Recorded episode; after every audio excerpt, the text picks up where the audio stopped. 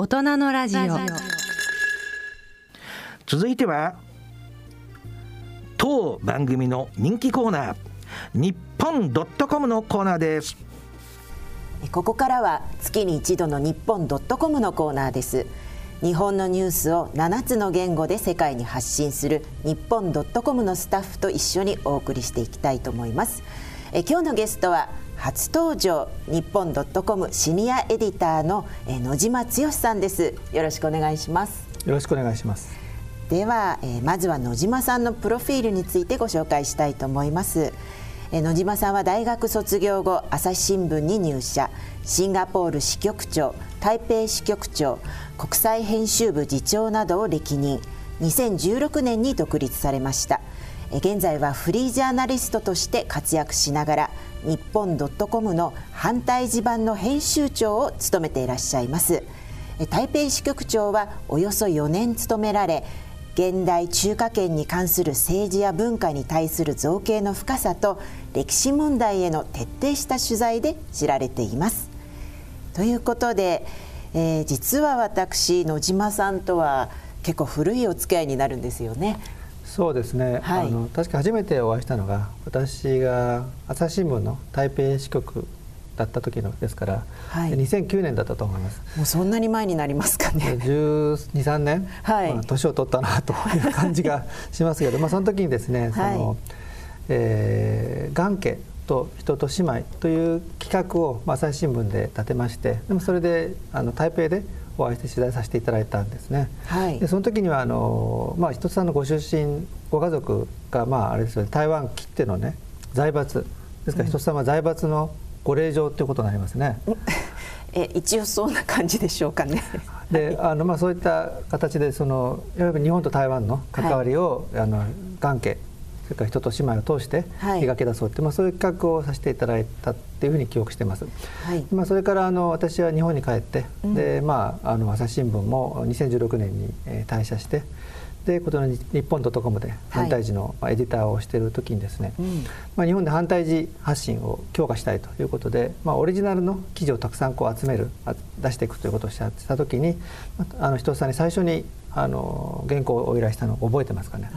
最初だったんですねそれが。そうなんですよ。で、そこからがたくさん読まれたんですよ。まあ対南の記事だったんですあ対南の記事だったんですかね、はい、はいはい覚えてないです。かあの書きました。対南の記事。結構その後も書かせていただいたんですけど確かなんか私と対南のあの私の対南という本を書いて、えー、私が対南親善大使になったきっかけにもなったあの書籍なんですけれどもそこからまあ対南こんなにいいところだよというのを書いたような覚えですけどその記事のことですよね。そうですねあの、はい、人さんは対南まあ、台湾台南だけじゃなくて台湾でも非常に知名度が高いので、まあ、その辺をこう生かして、はい、えー、台湾にの人たちに、うん、こんなふうに見て人さん考えてるんだっていうのを発信していただいたらそれがすごく、えーまあ、日本ドットコムで、まあ、記録的なぐらい読まれてですね、うん、嬉しいですね、はい。はい、そまあ、それから、まあ、反対時発信というのが勢いをついて、はい、まあ、それから今日に至っていると、まあ、そんな状況ですね。うんね、今あのちょっと野島さんとのお話の中でいろんな思い出がちょっと走馬灯のようにこう駆け巡ってたんですけれども確かにあの、まあ、私2009年8年というとまだ私自身のアイデンティティとかそういうことをあんまり考えてもいなかった時期に、まあ、野島さんに、えー、まあ私の父のあの一族ですね、まあ、顔という字を書いて「がん」と読むんですけれどもがん家についていろいろと取材していただいて、まあ、逆にその取材の中で私自身が、まあ、私のルーツだったりとか、まあ、父の一族ってこんな感じだったんだなっていうのをすごくあの勉強させてもらって。、まあ、気づきになったようなそういうあの取材だったと思います。だからすごくあの思い出にも残ってますし印象深いなと、はい、あの私が本当覚えてるのは2009年に初めてねお会いした時に、はい、人さん台湾のことほとんど知らなかったですよね。そうなんです。あの本当に野島さんの方が、まあ、あの詳しくっていらっしゃってまあ、あの何でしょう。私の中の台湾というのは本当に1980年代前半で止まってましたし、中国語も私あんまりその時はあの時は私の方がね 中国語うまかったんですよ。そうなんですよね。で確かレストランか何かであの注文する時も、はい、私が代わりに注文してた記憶があるんですけど、はい、その後人さんはその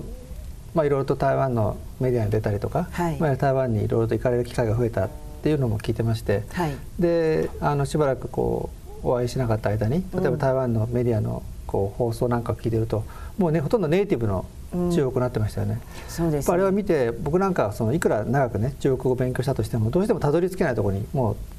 行っちゃってるんですよ、ね、やっぱり子供の頃、はい、10年ぐらいですかね、うんうん、生活されたっていうそのこう記憶というか蓄積というかそういうのはやっぱりあるんだなってねちょっと実感した、うん、しました。そうですね。まあね幼稚園小学校と台湾だったので、まあ、言葉という意味ではあの思い出したら早かったんですけれども、うん、そこまでがちょっと時間かかったなというような感じですけどでもあの本当に野島さんその中国語のなんていうんですかね語彙力の多さだとかうまさっていうのはあのおそらく当時私が台湾にいた時に、まあ、日本人の中で一番あの上手な方だというふうに周りの方もおっしゃってたような記憶にあるんですけどあの中国語学科に行かれてたとかなんかそういう、実はハーフだとか そういうことないんですか、ね、いや本当にあのね、まあ、実はもうよく聞かれるんですよ。中国語学科ですかとかね、はい、だからまあ実際そういうことはなくて、ええ。ー、大学ではあの、まあ、ジャーナリストになりたいっていうのもあったんで新聞学科って、はいまあ、新聞学ですね。学んだんですけど。中国語とは全く関係ないところですよね。ちょっともともとあの中国語に興味があって実はその横浜に住んでたん住んでるんですね、はいはい、で実家が横浜でで中華街がありますよね。で中華街でアルバイトをして、はい、でその中国語をちょっと興味を持ってそのお店の人に学ぶということをしてまして、高校生の頃から。そんなこと？はい。で、まあ、変な高校生だったんです。で、まあ、たまたまそのお店が台湾系の店で,、でまあ、そこから台湾とご縁があったんですね。その後中国にも、まあ、最初に留学したのはでも中国で、うん、吉林省というところにまあ、短期留学して、はい、あこれはやっぱ面白いなと思って、うん。うん、でじゃあでも違うところに行きたいと思って香港に1年間留学したんです。中国から今度は香港に。香港に、はい、で香港で今度その1年住んでたら、はい、逆に当時は広東語しか使わなかったので香港は。じゃあ広東語も広東語が先にうまくなってしまってそれでこれじゃいかんと思って今度台湾にね、はい、まあ、留学先をさらに変えて、はい、っていうことを大学大学時代にその大陸中国大陸香港台湾と、はい、全部留学してるんですね。その時点で相当変な大学生なんですけど。相当でもね 中国語には、はい、ね、興味があったということですよね、はい、でまあ、会社に入って新聞記者になって、まあ、幸いその中国語を使う仕事を二十、何年かさせてもらって、まあ、今でもその中国語を使うっていう部分では仕事でやってますから、うん、まあ、あのやっぱり生きてるなっていうのはありがたく思ってます。うんなるほど、まあね、あのそんな野島さんなんですけれどもこの「日本とコム」の中では反対地盤の、えー、編集長ということですけれどもこの反対字反対字って、まあ、あのよく使われるんですけれどもおそらくリスナーの中ではあまりその反対字というイメージがちょっとわからない方もいらっしゃると思うのでちょっとその反対字について少しお話ししていただけませんでしょうか？はい、まずあのこれ反対字というのは、まあ、主に台湾香港等で使われている中国語の字体ではい、でもうこれと対になるのは大陸中国大陸で使われている簡体字、うん、で反対字の「反」というのは、まあ、あの茂るという字、うん、で、はい、まあ、簡体字の「簡」というのは簡単という字でですね。簡単ですね、はい、まああの伝統的に昔から中国語の世界で使ってきたのは反対字、はい、でも中国大陸で、まあ、戦後、うん、やっぱりできるだけ識率識字率を広げたいとい。うのがあって、はい、まあ、この簡体字というのを作って、うん、やっぱり分かりやすいようにしたんですね。うんうん、で、まあ、台湾ではそのまま反対字を使い続けていると。はいでもうあの中国と大陸がまあいろいろとあって分かれて、うん、えー、70年以上経ってますから、うん、まあ、お互いこうなかなかその交流がねそうあんまりないので、はい、やっぱり大陸の人からすると台湾の反対字はよくわからない、うん、で台湾の人もあれ人さんは簡体字とかちょっと読みにくいですよね。そうですね。あのちょっと同じその漢字とは思えないようなものがたくさん出てくる場合もあるのでわからない場合が多いですね、はい、私は両方いたので、まあ、大体わかる、うん、問題なくわかるんですけど、はい、やっぱりそういう意味で言うとその中国と台湾の言葉の違い、うん、まあ、ある意味喋ってるうちにはね文にはね、どちらも、まあ、いわゆる標準中国語というのはどっちも普及してますから、はい、通じるんですけど、うん、えー、文章にすると、はい、え何書いてるの読めないとかね、うん、分かんないって言って、うん、まあ、あのネットの翻訳かけて、大陸から来た人の手紙を台湾の人読んだりとかね、また逆もあるっていうような感じで、非常に面白いですね。ただこの反対字というものは、まあ、台湾香港決してその大きなところではないですけれども、やっぱりその大陸の簡体字を使った文章は、彼らは読みたくないし、うん、読まないので、うん、やっぱりその台湾香港やっぱり今どちらもとても重要な場所ですのでそのそこに対する発信という意味で、はい、反対時発信というのがやっぱり必要だと。いうことで日本 .com では、はい、中国語いろんな外国語の中で中国語も入ってるんだけどこの中国語だけが反対詞と簡体詞に両部門分かれてやってるんです。うん、つはい、はい、で私の方はまあ主にこの、反対時の方を、えー、担当させてもらっていると、うん、そういう形です。なるほど。というと、まあ、あの反対、まあ、中国語のメディアであの中国語を使ってメディア発信しているところ多いと思うんですけれどもこの反対時で発信するメディアっていうのは日本ドットコム以外にも結構あるんでしょうかね？実はですねこれが今ほとんど、っていうかないんですね。実情もともとあの朝日新聞がね、うん、朝日新聞中文網というのがあってで反対字と反対字両方あったんですよ、はい、だけどそれが去年まあいろいろあってええ、潰れちゃったんですあそうなんですね、で実はその朝日新聞の中文網の、はい、っていうのは私が立ち上げたところで朝日新聞時代に、はい、なのでまあそういうのでちょっと残念ではあったんですけど、うん、まあ、そこでいう反対地発信の重要性っていうのは、はい、まあ、ずっとこう唱えてきていて、うん、ここ日本 .com でさせてもらってるっていうのは、うん、まあ、非常に嬉しいことだし、まあ、これからも維持していきたいなと思ってます。なるほどということはじゃあ貴重なねこの反対時サイトというのが日本 .com であるということですけれども今その台湾に対して何かその野島さん反対時をだからこそ通して伝えたいとかそういう思いというのはありますかね？そうですね。やっぱりあの今年やっぱ特別な年だですよね。その日本と台湾が断交してから、ちょうど50年と。そうですね。2020年1972年ですから、うん、そうですね。はい、まあ、あのちょうど国交がなくなってからまあ50年ということですね、うんうん、ただあの今日本と台湾の関係って人さんもよく感じておられると思いますけど年を追うごとにこう近近くなってる、はい、親しくなってる、うん、まあ、そういう実感もあると思うんですよ。で特に東日本大震災で2011年ですね、うんはい、あの台湾が日本に200億円を超える義援金を送ってくれた後から、はい、特に日本側で台湾に対する好感度が高まって、うん、まあ、ずっとこう日本では台湾ブームっていう状況になってますね。はい、でその中でやっぱりこうずっとこう盛り上がっているものが今コロナで2年ぐらい往来ができないと、うん、まあ、これはとても残念なことなんです。はい、で今日本中でね台湾の好きな人たちが、例えば台湾に行きたい。台湾のご飯食べたい、うん、台湾の友達に会いたい、はい、いわゆる台湾ロスですね。そうですね。で逆に台湾の人たちも、うん、まあ、年間コロナの前って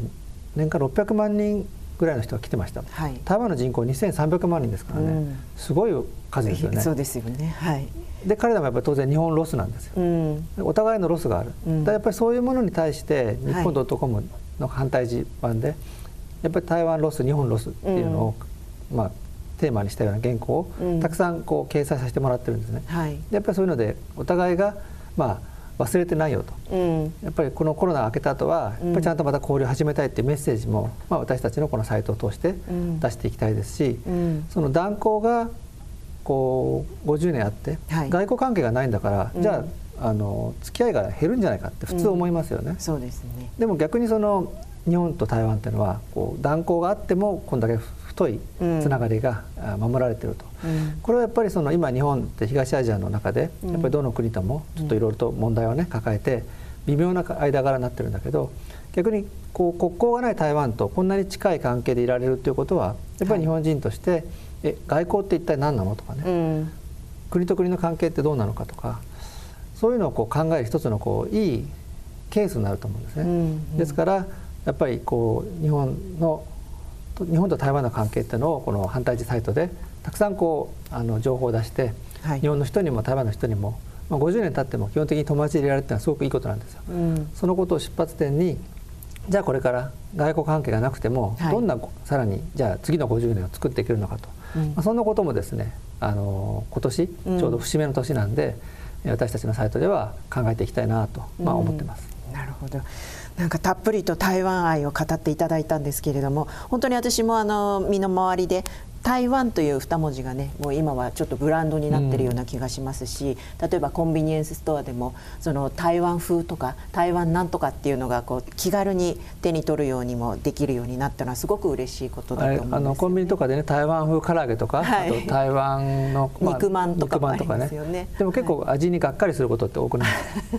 あの台湾に本当にあの行って食べたことがある人はちょっとやっぱり何か足りないなというふうにあの思うところは多々あると思います。はい、野島さんもそうですまあやっぱりそういう時はありますね。はい、ただそのまあそういうところからでも台湾の、うん、あこういうのってあるんだと、うん、でじゃあ行ってみて食べたらもっと美味しかったっていうとね、うん、これいいことだし、はい、あと最近の動きでいうとそのやっぱ台湾ロスのせいかね、あの台湾になきゃいけないと、はい、でも台湾で例えば台湾の朝食、はいはい、あのえーまあ、豆豆腐、うん。まあ、それとかでね、はい、豆ちゃん、まあ、そういうその、えーと、日本で言えば、えーとまあ、あ甘い豆腐みたいな感じですよね。そうですね、はい、そそういう豆腐とあと豆乳ですね。豆乳ね豆乳、はい、そういうものを食べたいと思ってる人がやっぱり増えるわけですよ、うん、長くいけないから。はい、ちょっと日本で今台湾風の朝食をね、はい、食べさせる店がすごい増えていて、うんうん、でもう毎朝行列ができてるというような現象もあるので、なんていうかこうロスの台湾ロスの結果逆に日本で伸びてきた台湾フードの需要っていうのが、ね、結構あるんですよね。うんうん、で最近でその日本ドットコムでこうすごいヒットした記事、はい、一つご紹介したんですけどぜひお願いします。やっぱり台湾式朝食というのがとてもこう、はい、今あ人気があるっていうところをねあの記事にしたんですよ、はい、まあ、東京近辺の何軒かの店を取材して、はい、えー、書いてもらって、うん、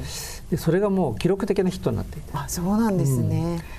それだけ関心が多い方が多いあのいらっしゃるということですよね、はい、で台湾にとってみると台湾の人たちはねやっぱりさっき言ったように断交これ日本とだけじゃなくて、うん、世界中の国々とやっぱり国交がないと。い。うことで、常にその孤立感を持ってるね。自分たちは孤独だとかね、はい、世界から忘れられてるんじゃないかとか、まあ、そういうその台湾人の人たちにとってみるとあの日本で台湾の文化、うん、台湾のご飯がね、はい、こんなに人気があるんだと、うん、例えば朝食なんて彼らが毎日普通に食べてるものでしょ、うん。そんなものが日本の人たちがこうすごい大好きでね行列を作って食べてるんだっていうこと自体がね、うん、彼らのこう心をね、うん、こうすごくこうあったかくさせるようなその励ましになるようなニュースなんですね。なるほど、はい、だからその台湾式朝食が日本でブームっていう記事はもうとにかく台湾の読者がものすごい読んでくれて、うん、我々もちょっとびっくりしたんですけど、はい、そういうリアクションがあったので、はい、やっぱりこういうのもやっぱり台湾の人たちの気持ちを考えながら、まあ、情報発信をしていくということの大切さをね、まあ、改めて感じさせるような出来事でした。実際にあの野島さんもどこかのお店に食べに行かれたんですか？あの台湾の朝食私はですね、はい、朝は割とこうあの部屋にこもって原稿を書いてるので、ね、朝食を食べることはないんですけど、はい、ただあのやっぱり夕食とかランチで台湾のレ、台湾料理食べに行くことはありますよね。うんうん、でまあ本当あの味のすごい本場風本場の味のものをね、うん、出すところとそうじゃないところありますけど、はい、ちゃんと選んでいけばあ、うん、これ本当に台湾で食べた味とそっくりだと。例えば、まあ、このねあの、えー、日経ラジオ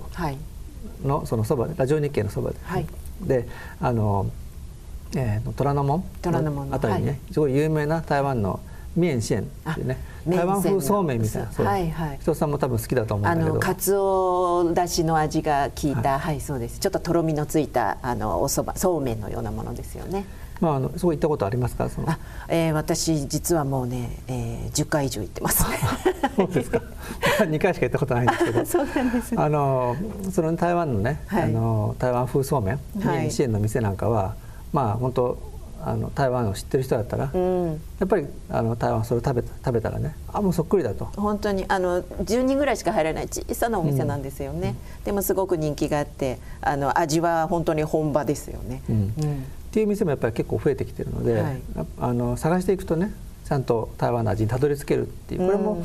やっぱりここ23年ですよね、はい、前はこう伝統的なその台湾料理の古い店、うん、新宿の青葉とか、うんうん、えー、渋谷の霊郷とかね、はい、そういう店に行けば確かに台湾料理食べれましたけどちょっとこう気楽に、うん、あの軽くランチっていう感じでもないじゃないですか。はい、でも今は台湾風のこうそういう軽食、うん、スナックっていうかな、はい、その台湾ではシャオツって言いますけど、そういうのがどんどん増えてきてるのと、あともう一つ文化でいうと台湾のその本。本。翻訳の本、はいはい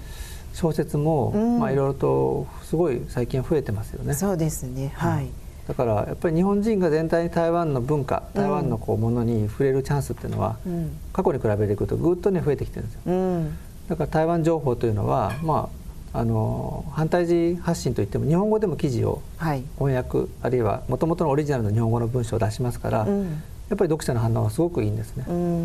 うそういう意味で日本の読者に向けて台湾のことを伝えるという役割も、はい、まあ、私たちのこう反対時チームというのは果たしているのかなとちょっと思っているところです。なるほどそそうですね、えー、これが放送されるあの直後は今度は台湾で旧正月をちょうど迎える時期なんですけれども、まあ、ここあの2年近くおそらく野島さんも台湾に行かれるチャンスがなかなかない中あの、ね、お正月も行かれることはないですよね今年は。いやもうとてもねやっぱり2週間まだ2週間の隔離ですかね。はい、とてもじゃないけど無理だと思いますし、ね、さんも？私ももう2年以上も帰ってないことになりますので、うん、ちょっとね本当にあの台湾が今どういう状態なのかっていうのはネットとかテレビとかでしかわからないのがあのなんともこうもどかしいんですけれどもあの台湾の賑やかな旧正月というのを、うん、ぜひねやっぱり実際に行きたいなというふうにはすごく考えてます。ちょっと台湾もあのオミクロン株が、うん増えてきて、はい、増えてますよね。で旧正月やっぱり人の移動がね増えるので、うん、そのどこまでその人の移動を規制するのかと、まあ、これ日本も同じような問題抱えてますけど、はい、ちょうど議論になっていて、うん、でやっぱり台湾も今まで厳しい措置でコロナをがっちり抑え込んできましたけどオミクロンっていうのは多少軽症も多いということで、うんはい、じゃあ今までみたいな、うん、本当に水も漏らさぬ厳しい規制でやっていくのか、うん、あるいはそのある程度ね緩めて、まあ、そのコロナと共存っていう方向でやっていくのかっていうのでかなり激しい議論が起きてて、うん、やっぱ旧正月っていうのは台湾人にとってもねものすごく大事な時期で、ね、とにかく大移動されますよ、ね、新幹線のね、はい、チケットとかもね、はい、取れないですからね。そういう意味ではやっぱり台湾の旧正月っていうのをどんなふうになるかって、うん、注目したいですね。わかりました。ということで、えー、今日はですね野島さんに、えー、来ていただきましたけれどもなんかここであのちょっと嬉しいあのお知らせを私は野島さんから先ほど伺ったんですけれども、えー、野島さんが書かれた5本「えー、台湾ニーズ故郷喪失者の物語」というこのご著書をですね、えー、こちらを3名の方になんとプレゼントしていただけるということです。えー、この5本ですねどのような内容なんですか？はいえーと、これあの台湾の人たちがですね、まあ、日本と台湾かって同じ、えー、国だったと時期もありましたから、うん、かなり日本で台湾の、まあ、家族の方が住んでらっしゃるんですね。その戦前合戦をかけて渡移ってきた方々。そういう人たちがですね日本ですごく活躍している。例えばその政治家で言えば蓮舫さんとかサッカーで言えば東山さん、はい、あるいはまあ芸能人で言えばジュディ・オングさんとか、うん、あと日清のラーメン、はい、あのカップラーメン立ち上げた、はい、安藤桃福さんとか、はい、あと魚久栄館さんとか、うん、まあ、そういう方々をあの通して日本と台湾の歴史を描き出そうということでですね。実はこれ人とさんも取材して本に書こうかと思ったんですけど、はい、この本が出れば人さんがあの「私のシャンズ」っていう本を書かれて、もうそこでばっちり全部自分の ルーツを書かれてたので、はい、まあ、そこはちょっとダブりになってしまうということでだから入れてもらえなかったんですね。取材をしませんでした。まあそんなことですけど、とにかく日本と台湾の深い関わりを知ってもらうには、人を通して、あの伝えるというのもやってみたいなと思っていたんでこの本を書いたっていうことです。ね、今あの挙げられたいろんな方の名前聞いただけでもあそうか台湾とつながりがあったんだってでもじゃあ実際にはどんなことをされたのかとかどんなご家族だったのかっていうのはそこまで詳しくない方も多いので本当にあのいろいろと読み応えのある内容になってると思います。ぜひね台湾にご興味のある方はこの台湾ニーズ故郷喪失者の物語を、え、手に取っていただきたいと思います。えー、今回はですねこの3名のプレゼント応募は、えー、番組のホームページで受け付けております。えー、では野島剛さん、えー、本日はどうもありがとうございました。ありがとうございました。